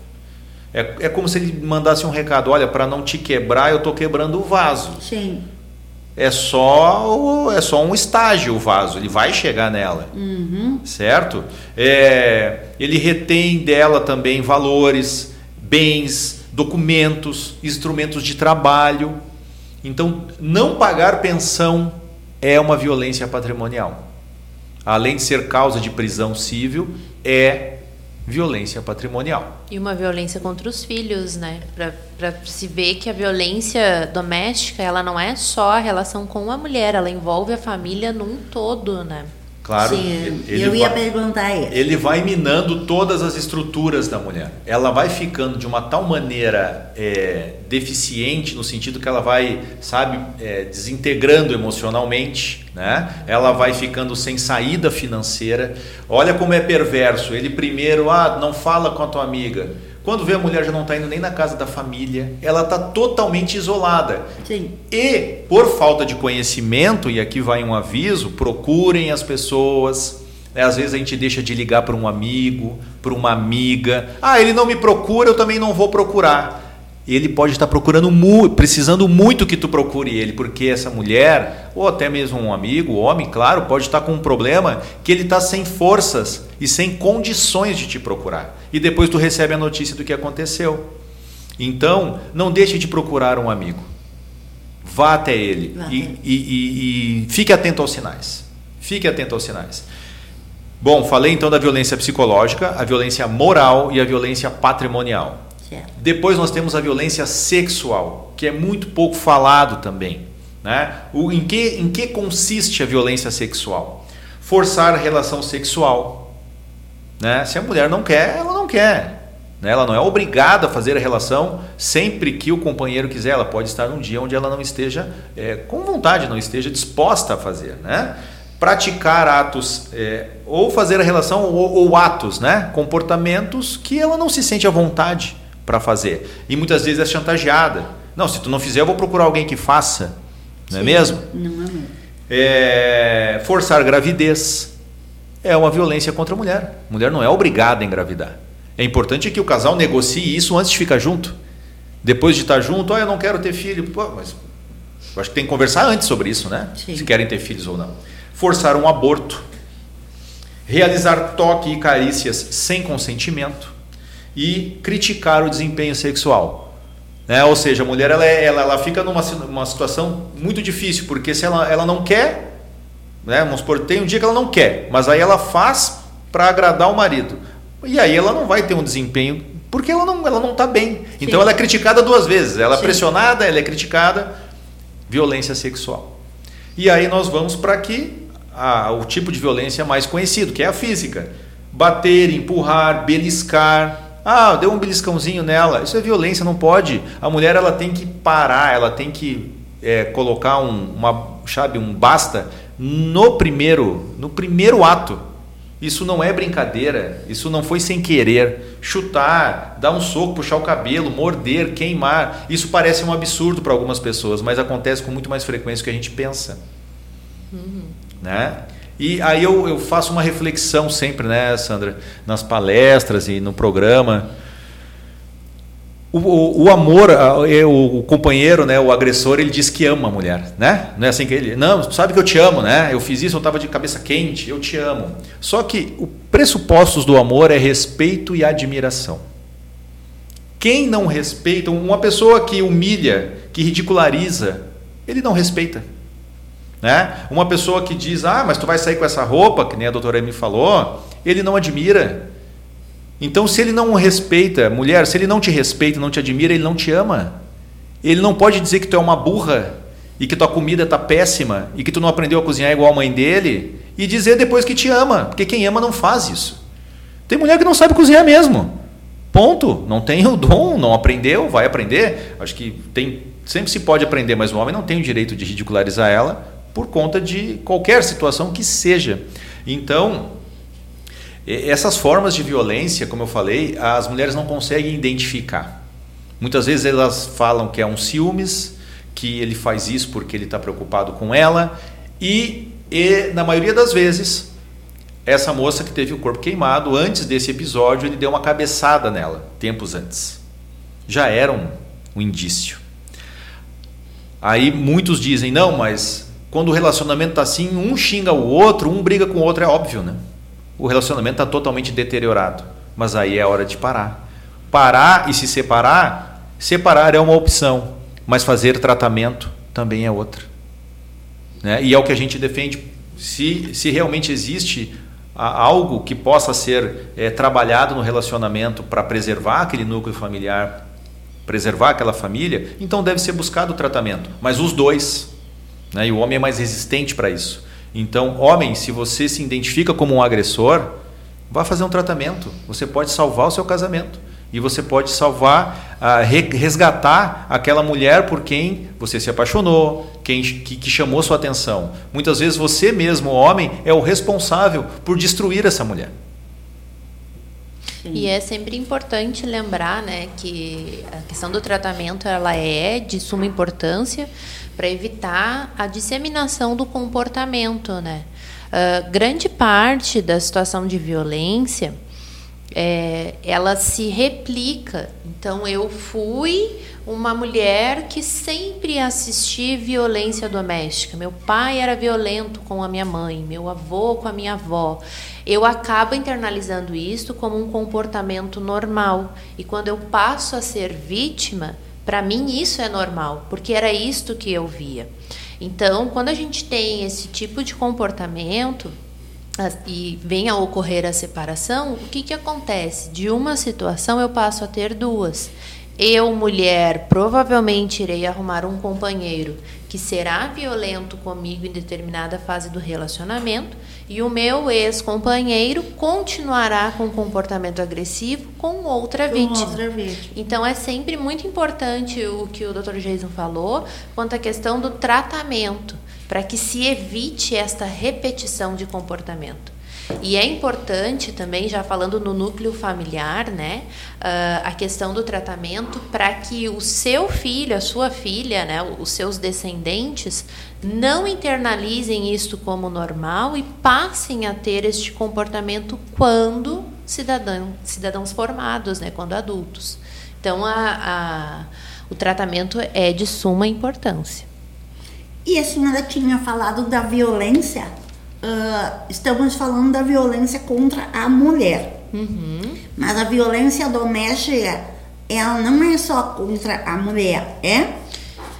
A violência doméstica, ela não tem gênero, tá? Eu posso, posso ser eu a agressora. É que a gente tem grande parte o homem sendo o agressor. Mas a gente tem, tem situações em que o homem é a vítima. O que, que acontece? No âmbito judicial, nós não temos leis específicas como temos para o gênero feminino. E aí o gênero feminino eu falo, não me refiro à mulher, e sim ao gênero, porque nós temos aplicações subsidiárias de leis para, entre aspas, mulheres que podem ser aplicadas a pessoas trans, por exemplo. Certo. Quando a gente tem a vítima como um gênero masculino, nós vamos ter sempre a aplicação do Código Penal. Então, a mulher que venha a, a violentar né, o homem ou uma pessoa que se identifique com o gênero masculino, ela irá responder as sanções do Código Penal. Lesão corporal, tentativa de homicídio, é, enfim, aí conforme o ato que foi realizado. E é importante ressaltar, já falando né, de uma forma geral, a violência doméstica, ela não fica somente no marido e mulher, tá? Ela pode ter um desdobramento, que era o que nós estávamos falando, né? Sim. Enquanto estava ah, tocando a música. Nós podemos ter relações, por exemplo, de um avô abusador, um tio, um irmão, um padrasto, a madrasta. Enfim, ela vai muito além da relação marido e mulher. E aí a gente vai ver cada caso a aplicação legal. Então a violência ela tem que ser reprimida qualquer forma que seja. Marido e mulher, eh, pai contra os filhos, filhos contra os pais, a mãe contra os filhos, contra o esposo, enfim, ela, a violência ela não pode existir no âmbito familiar. Com certeza que não pode. É, meu mar... se sou vítima de violência doméstica e resolvo sair do lar, quais são os meus direitos, doutora? Todos. A mulher ela tem que entender que ela não é a culpada. Ser vítima não é ser culpada. Tá? Ela é a que menos tem culpa na situação.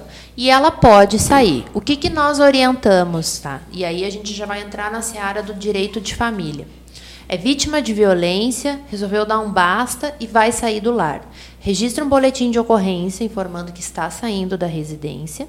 Pode colocar as situações que levam à saída ou não, mas registra que está saindo.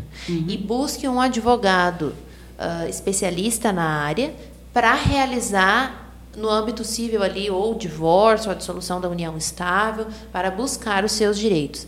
A mulher ela vai permanecer tendo direitos sobre os filhos, vai permanecer tendo direitos sobre o patrimônio que o casal constituiu e principalmente vai permanecer tendo direitos sobre si mesma. Então, não é caso de perda de, De perda de direitos direito. sair do lar. Meu marido pode me proibir de ver meus filhos? Não. Também Também não. Hum. E aqui a gente tem uma situação, tá? Se eu sou vítima e eu tenho uma medida protetiva contra o meu agressor, Certo. ele não pode chegar perto de mim. Certo. Não dos filhos. Então, a- da mesma forma que ele não pode proibir a mim de ver os filhos, eu também não posso proibi-lo. Aí, claro, cada situação o magistrado vai averiguar. Então, eu vou ter a visita assistida, eu vou ter uma visita sem pernoite, eu vou ter uma visita com um turno reduzido. Isso cada juiz, na análise do caso concreto, é que vai decidir. Mas, regra geral, a medida protetiva ela é válida apenas para a vítima, não aos seus demais ali do núcleo familiar. Certo. Doutor, qual é o principal papel do poder público? Bom, o poder público, ele é que detém né, o poder de polícia, por exemplo, né, de ir lá e atender a ocorrência né, de agressão. Então, por isso que eu falei, por exemplo, no começo do programa, que o movimento Gravataí Lilás, ele destina-se a chamar a atenção da sociedade e contribuir com o poder público, porque é o poder público é que vai efetivamente implantar, implementar políticas públicas de enfrentamento da violência e não só o enfrentamento eh, reativo, né? Ah, tem lá um caso de violência, então manda uma patrulha lá. Importante também nesse caso da, da ocorrência de violência, o pessoal pergunta, tá, mas se eu sei que uma mulher está sofrendo violência aqui, ou vizinho, eu estou ouvindo os barulhos, tu vai ligar para o 190, né? Tu vai chamar a brigada militar brigada na hora, militar, certo. certo? Certo. Ah, a mulher que está sendo vítima nessa violência velada que a gente está falando aqui, ela tem o 180 para ligar. Esse é o Disque 180. Que denúncia. Exatamente. Ah, mas aí também nós entramos um pouco na área dos direitos humanos. Até me perguntaram no outro programa, tá, mas e se tem uma criança, se é um idoso, tem o Disque 100, que é a violação dos direitos humanos. Então o poder público, ele precisa ouvir a sociedade, né, porque as políticas públicas, como eu falei, elas devem ser é, implantadas pelo poder público ouvindo as demandas da sociedade. Então, por isso que nós temos que levantar a nossa voz através de, de movimentos, através de veículos de comunicação e dizer: olha aqui, poder público, olha aqui, governante, vocês estão atentos a, a esse índice enorme de violência doméstica, de abuso contra criança e adolescente. Se não me engano, Gravataí é a segunda cidade em número de abuso contra crianças e adolescentes no Rio Grande do Sul. Que horror! É, né? Será que as ações do poder público estão equilibradas? Estão sendo efetivas? Estão né? sendo efetivas? Será que o orçamento está sendo bem direcionado? E eu não estou aqui falando de nenhuma cidade em específico. É só uma reflexão para que a gente possa chegar na resposta dessa pergunta. Qual o papel do poder público? Né? Gerenciar bem as informações, gerenciar bem a verba e articular com a sociedade civil, as instituições privadas. Né? Para que, que se procura uma empresa? Não é para pedir dinheiro para a campanha, né? até porque isso já é proibido hoje, a- o financiamento privado de empresas. Né? O, poder público tem que fazer parceria com as empresas, parceria com as instituições religiosas, porque elas têm capilaridade. Né? Vamos, supor, vamos pegar igrejas e outras instituições religiosas. Elas, elas estão muitas vezes onde o poder público não está. Lá naquela vilinha humilde, não tem um posto de saúde, não tem uma escola, mas tem uma igreja, tem uma outra instituição religiosa, que o poder público pode sim fazer uma parceria né? e desenvolver políticas públicas de enfrentamento efetivo. E, no caso da, dessa cultura da violência e do estupro, que é origem da nossa época colonial, o, a própria Maria da Penha, ela disse, isso só vai terminar através de um processo educacional. Então nós sabemos que a primeira infância até os seis anos de idade é onde nós devemos investir fortíssimo em educação, Educação. formar cidadãos, Cidadãos. não ficar vendendo ilusão né, de pegar jovens que mal sabem ler e escrever e dizer que eles vão ter uma faculdade, eles até têm, mas depois não conseguem se colocar no mercado de trabalho porque não tem preparação intelectual de berço. A família, infelizmente, é uma família desestruturada, não tem um livro em casa. E aí você incentiva ele, passa ele de ano sem saber ler e escrever. Pior. Nós vemos hoje adultos. Tá? A última pesquisa que eu, que eu me lembro que eu vi, 73% do- dos universitários brasileiros não são alfabetizados plenos. São analfabetos funcionais. Analfabetos funcionais. Sabem ler e escrever, mas não sabem compreender o que leem e o que escrevem. Então, quando a gente fala em investir em educação, e eu falo aqui, né, finalizando essa minha parte, é, é, direto para os professores, eu entendo sim, e é legítima a busca pelos direitos, plano de carreira e salário adequado, mas tem que também colocar na pauta a estrutura adequada das escolas, biblioteca, a, a um, um- um ensino e uma estrutura integrada. A gente sabe que o aluno que não é bem nutrido, ele não, ele não consegue aprender. Né? Então nós precisamos, o poder público tem que investir maciçamente em educação na primeira infância. Obrigada, doutor. Olha só, dando um oi para nós, Paulo Fernando. Oi, amiga, tá muito boa essa entrevista. A Cíntia, estamos aí. E o Regis Espanhol, boa tarde. Muito bem. Amigos, falta 10 minutos. Eu vou falar aqui dos meus do- últimos dois patrocinadores e daí eu chamo vocês para vocês darem as suas considerações finais, tá ok? Tá bem. Store Case, loja completa em acessórios e consertos para seu celular, smartphone. Temos capas, películas, carregadores, cabos, fones de ouvido, dentre muitos outros acessórios. Visite nosso Instagram, arroba Storecase e fique por dentro de todas as novidades. Atendimento online através do WhatsApp 51 99310 2384. Venha nos visitar, loja física na Avenida Estados Unidos, 248, bairro Marechal Rondon, Cachoeirinha. Ouvintes da rádio ganham 10% de desconto. E conosco também assistência técnica especializada, peças e acessórios, Consul, Electrolux, LG e Brastemp.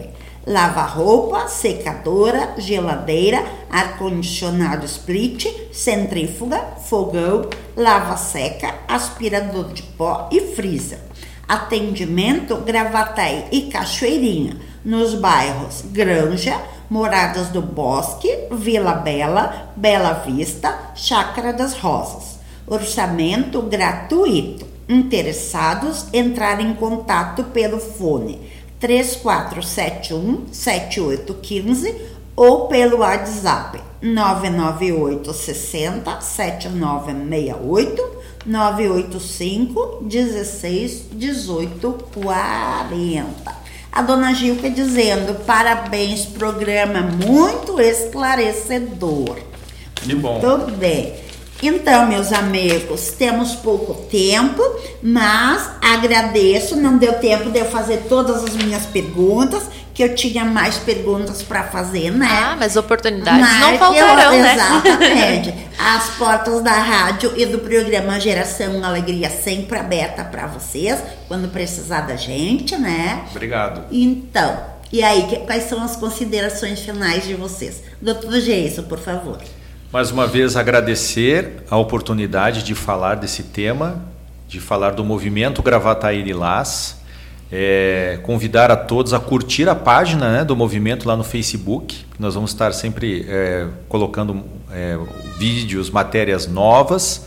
O movimento está crescendo, isso graças ao apoio de vocês, todos, né, que têm aberto portas para nós, e parabenizar mesmo de verdade o engajamento da rádio em pautas tão importantes quanto essa. Né. desejo muito sucesso para você, Sandra, nesse programa que eu sei que já vai fazer aniversário. Sim. Parabéns, né? Parabéns à Rádio Local Mais também, para o Daltro, e a toda essa equipe maravilhosa. O estúdio está muito bom, está muito bonito, muito confortável, e espero que tenhamos oportunidade de conversar novamente. Uma boa tarde a todos, um ótimo final de semana. Igualmente. E a doutora Emily? Também agradecer pela, pelo espaço, né, para a gente poder divulgar sobre um assunto de tamanha relevância na nossa sociedade, né?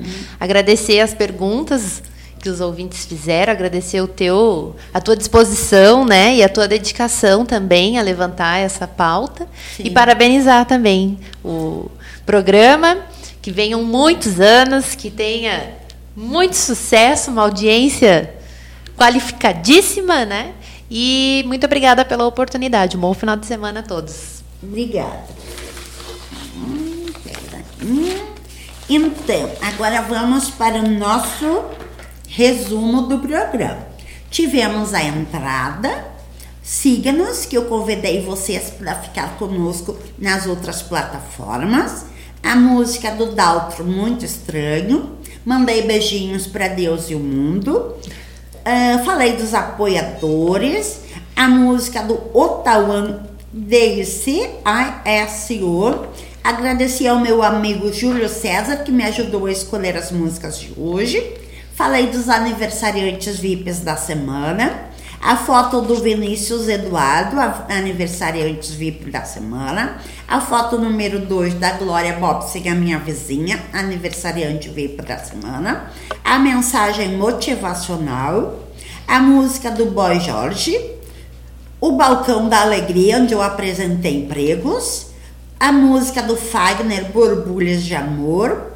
O vídeo da nossa apoiadora Elaine Estética. A entrevista com meus convidados Jason Furquim de Almeida e Emily Figueiredo, falando de violência doméstica e do Gravataí Lilás. A música da banda Ideia Fixa Vejo Além, também falando sobre violência. Tivemos. hum, calma. Falemos dos nossos apoiadores. Na nossa entrevista, falamos quais os desafios que a mulher moderna enfrenta, como podemos diagnosticar uma situação de violência contra a mulher, que tipos de legislação temos sobre o assunto, se sou vítima de violência doméstica e resolvo sair do lar, quais são os meus direitos? Ah, meu marido pode me proibir de ver meus filhos? Como o doutor, ele falou sobre ele e qual o interesse dele sobre a violência contra a mulher, o que é o movimento Gravataí Lilás, falou que houve uma pesquisa do movimento Gravataí Lilás, é, quais os tipos de violência que uma mulher pode sofrer, qual o impacto da pandemia, qual é o papel do poder público, falamos da máscara roxa, do X vermelho na mão, enfim, falamos de muita coisa hoje. Agradeço a todos, convido vocês a estar semana que vem comigo aqui na Local Mais, no programa Geração Alegria. Teremos outra entrevista, por enquanto ainda não resolvi quem, mas durante a semana eu falo com vocês. Se vocês perderam o programa, ele fica gravado nas nossas redes sociais. Vai lá e curte, tá ok, meus amigos? Então, deixa um beijinho para todo mundo e vamos curtir a música do Reginaldo Rossi e da Roberta Miranda amanhã.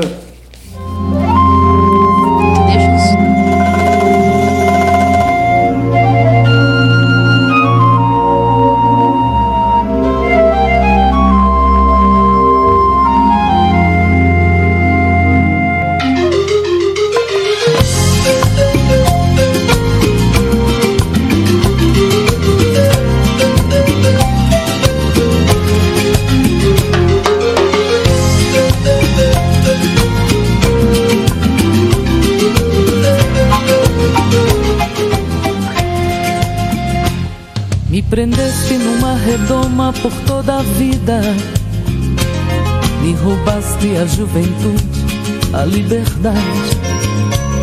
E calava pra não perder-te, eu te queria. Até o dia que despertei, não te quis mais. Quando eu cheguei pra você não sentia nada. Te falava desde o princípio até o final. Me deixavas por muito tempo sozinho em casa. Que eu era um bem que só te fazia mal. Amanhã vou pensar numa nova vida. Amanhã serei outra vez o que um dia fui. Preciso encontrar um jeito, uma saída. Amanhã